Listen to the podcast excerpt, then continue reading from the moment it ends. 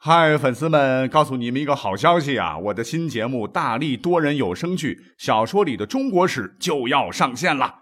想要了解新节目或者跟我互动聊天，赶快来加入 VIP 粉丝群，入群二维码就在本期节目的声音简介中。你也可以添加我的小号，拼音大历史加六零六 D A L I S H I 六零六，然后拉您入群，我在那儿等你。管他正史野史。这里只有大历史，大力讲的历史正在播出。大家好，欢迎收听本期节目。那昨天我们做了一个梦啊，梦了几个数字。今天去买彩票，你猜怎么着？竟然中了一个六等奖。呃，怎么来讲呢？其实啊，是人呐都会做梦啊。据已知的这个原因呢，我查了查啊，有心理和生理两个方面的原因了。但是，即使在人类已知的这两方面啊，我们人类依然是无法解释梦形成的机制原理。其实呢，我们的老祖先，我们的古人们啊，跟现代人一样，也相信呢，人们做梦总是有原因的啊。比方说，东汉有个思想家叫王弗，就曾曰过：“夫奇异之梦，多有收而少无为者矣。”所以呢，本期节目我们就来聊一聊历史上被记录下来的一些个离奇的梦。哎，说实话，我国呢，古人对梦啊，曾经有很多的技术，其中啊，最广为人知的就是庄周梦蝶的故事。话说，庄子有一天是酣然入睡，嗯，哎，他突然发现自己竟然变成了一只蝴蝶。亲爱的，你慢慢飞。是自由自在的挥来挥去，very happy。那醒来以后才发现，啊，原来是一场梦啊。于是庄子就开始思考起来：不知周之梦为蝴蝶鱼，蝴蝶之梦为周鱼。不知是庄周梦中变成蝴蝶呢，还是蝴蝶梦见自己变成庄周呢？同样的，我们都熟知的一个成语叫“南柯一梦”啊，也是来自于一个梦的故事。哎，那如果说《南柯一梦》啊，它呢是一个小说，这里面的人物是亦真亦幻，但其实我们如果仔细翻看正史的话，你会发现记载的梦境有很多嘞。比方说，根据《史记·秦始皇本纪》所载，说始皇梦于海神战，如人状，什么意思嘞？就是说秦始皇嬴政啊，在梦中与海神大战。而且海神的形状好像人一样。当时这个秦始皇梦醒了以后啊，就赶紧找人解梦。这个解梦师就说：“水神不可见，以大鱼蛟龙为后。今上岂似背景，而有此恶神，当除去，而善神可治矣。”这意思说，水神呐，本来那是看不到的，因为人家是神仙，他用大鱼蛟龙做侦探。那现在皇上您祭祀水神是周到恭敬，而眼下却出现了这种恶神，应当除掉他。于是呢，这个秦始皇就令人呢带着捕鱼的器具前往，他亲自用连弩射杀了一条巨鱼。不料啊，事与愿违，等这个秦始皇到了这个平原津的时候，就一病不起，就在沙丘平台这个地方就嗝了。看来秦始皇嬴政做这个梦啊，是个噩梦，是个不吉之梦。那谁都知道，这秦始皇那是我国的第一个皇帝啊，九五之尊，真龙天子。那皇帝做梦，那非同小可了。再加上古人迷信嘛，啊，都觉得这个皇帝做的梦啊，一定预示着什么大事，那要在人间发生。这个秦始皇的这个离奇的梦啊，就被《史记》是一五一十的记录下来了。好，那历史上啊，有一个说法是秦皇汉武，秦皇汉武啊。那既然我们都讲了这个秦始皇，我们今天要再讲一讲汉武帝他老人家做的这个梦。他做了也不少梦啊，历史上就有记载，有好有坏吧。典型的就是现在的这个云南省，这个云南二字呢，据说就跟他老人家做的一个梦有关。相传这汉武帝是夜梦彩云，然后遣使追梦，在今天的这个祥云县境内，最终追到彩云，因而至云南。那这个梦还是蛮美好的梦，可是呢，在历史上有一个非常有名的事件，那跟汉武帝的这个梦绝对有关，结果导致帝国是血雨腥风。哎，这就是我们讲过的这个汉武帝时期发生的巫蛊之祸。那话说，有一天，这个六十多岁的汉武帝，他做了一个恐怖的梦，梦到有人拿着刀要砍杀他，于是呢就惊醒了。这梦醒后啊，他好像看到啊，隐约有个身影在外面啊，竟然有人呢在朕睡觉的时候要刺杀朕，那还了得？就马上命人呢赶紧去追查，结果侍卫查了一个晚上也没有找到，到底这个汉武帝说的到底是谁？连个人影都没找见。正好呢，这个汉武帝底下有个心腹大臣叫江充啊，跟当时的这个太子叫刘据有过节，就诬陷太子说啊，皇上啊，您这个儿子刘据，那据底下人反映非常歹毒，他为了早登帝位啊，给您那就下蛊了，可能这个事儿跟他有关。那汉武帝原本不信呐，自个儿子，怎么可能会发生这样的事情嘞？可没有想到。这个江充这个小人很快就在太子的行宫当中啊，就发现了一个人偶，人偶上面呢竟然写着汉武帝大名啊，只见上面被针都扎满了哈，扎扎扎扎扎，那这证据确凿啊。实际上那是江充安排的啊。太子知道以后呢，大惊失色啊，而且太子的母亲呢，也就是汉武帝的这个魏皇后和这个儿子不甘心遭人陷害啊，就马上起兵就杀了这个江充。可这一下让汉武帝非常愤怒啊！看来江充是忠臣呐，说的真是真的呀！马上出兵就镇压了太子。这个魏皇后失败以后就自缢而亡啊。刘据呢逃亡不久以后也被汉武帝部下发现了行踪，他不忍回宫被处死，自个儿呢就在房间中结束了生命。据记载，此次汉武帝巫蛊之祸牵连了数十万人。除了自个儿的儿子、自个儿的老婆，还有很多无辜的人士都在这一事件中被冤杀。你看看啊，皇帝的一个梦，要是荒唐起来，是多么的可怕呀！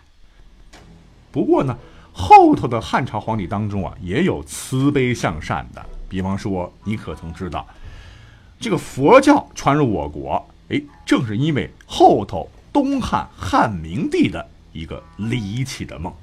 这到底是怎么回事呢？话说，在公元五十七年，当时呢，就是这个汉光武帝刘秀病逝了，他的儿子叫刘庄继位啊，这就是历史上有名的汉明帝。有一天呢，这个汉明帝就做了一个很古怪的梦，他梦见什么了呢？哎，梦见一个身材魁梧的金色天神呐，是头顶白光，脚踏祥云呐，从天而降，飞到金殿之前。这明帝正要上前施礼，哎，却见这个金人腾空西去，啊！第二天，这个明帝就将这个梦啊告诉了文武百官。当时呢，有个博士叫傅毅为其解梦说：“臣听说天竺啊有一天神，身高一丈六尺，遍体金色，光芒四射，且轻举能飞，其名为佛。那陛下梦中所见的，可能就是佛呀。”明帝当时听了很感兴趣，就说：“天竺。”这是个什么地方嘞？这个傅毅就回答，在我国西方，听说有几千里的路程啊。傅毅的一番话呢，引起了汉明帝的好奇心，所以在永平七年，就公元六十四年，这汉明帝啊，就派这个蔡英和秦景两名官员呢，到天竺去求取佛经。那么一行人呢，一路是跋山涉水啊。当他们走到今天的这个阿富汗一带时，在这里巧遇了两位从天竺来的高僧，叫迦叶摩腾和竺法兰。那经过交流啊，蔡英和秦景认为这两位高僧啊就是他们要找的人，于是决定邀请他们来中国传授佛法。在公元六十七年永平十年，蔡英和亲景啊带两位高僧经西域回到洛阳，同时呢还以白马驮回了一幅佛像。和四十二章佛经，那东汉朝廷对此是非常重视，就高规格接待了两位高僧。那第二年，汉明帝在洛阳城的东雍门外为天竺僧人建造了寺院，命名为白马寺。那这也是中国的第一座佛教寺院。那么这件事情呢，也标志着佛教从此开始传入中国。对，您没听错，佛教呢，就是因为汉明帝的一个梦，才正式传入我国的。这真是历史上一个最佛系的梦了。当然了，历史上关于梦呢，我觉得最令人吃惊的故事，那莫过于什么呢？就是看过《三国演义》的朋友们应该都晓得了。我们的这个曹操啊，一代奸雄啊，曾经呢做过这么一个梦，说是在建安的二十五年，就是公元二百二十年，曹操病笃的时候，临终前呢，这个夜里突然梦见三马同槽而食，也就三匹马在一个食槽里吃草料。呃，于是乎呢，这个曹操就把这个贾诩召来，就问他说：“故向日曾梦三马同槽，疑是马腾父子为祸。今腾已死，昨宵复梦三马同槽，祝何吉凶啊？”贾诩呢，为了让曹操开开心嘛，就巧妙的回答说：“福禄的禄啊，禄马吉兆也。禄马归于曹，王上何必疑乎？”曹操因此便不再怀疑。那这段故事。在《三国演义》当中啊，是构思巧妙，耐人寻味。那很多人就觉得吧，这故事可能就是小说，那是罗贯中的一个颇具艺术色彩的描写，是他杜撰的。其实，在这里我可以负责任的告诉大家啊，这段描写是有历史根据的。根据这个《正史晋书·宣帝纪》原文记载说，魏武也就是曹操察帝，这个帝是指宣皇帝，就司马懿，有豪雄志。闻有狼顾相，又常梦三马同时一草，甚勿言。也就是说，当时枭雄曹操啊，他真的梦到了三马同时一槽这样的一个梦。你想啊，曹操历史上那多聪明啊，智商两百的，而且他个性多疑呀。那这个梦啊，已经让他觉得将来可能跟司马家有关系。三马，那不就是司马家吗？食曹，那那曹不就是我曹魏吗？于是呢，他是反复在历史上对自个儿的这个继承人曹丕说啊，说司马懿非人臣也，必欲辱家室。也就是说啊，你那个好兄弟、好哥们儿司马懿，他不是甘为人臣下的人，必将会干涉你的家族的事，赶紧把他除掉。哎，只是可惜啊，曹丕对父亲曹操一直是恭顺有加啊，唯唯诺诺，但是在司马懿的这个问题上。却没有听从曹操啊，因为司马懿当时和曹丕关系密切，是曹丕帐下的这个主要谋士啊，为曹丕夺得魏国世子大位立下了功劳，所以当时曹丕也不愿意，哎，就凭着老爹的一个梦几句话要自毁长城。可他哪里想得到啊，日后确实如他老爹梦中预示的那样，那三个司马家权臣牢牢地控制了曹魏朝政，最后篡得皇位。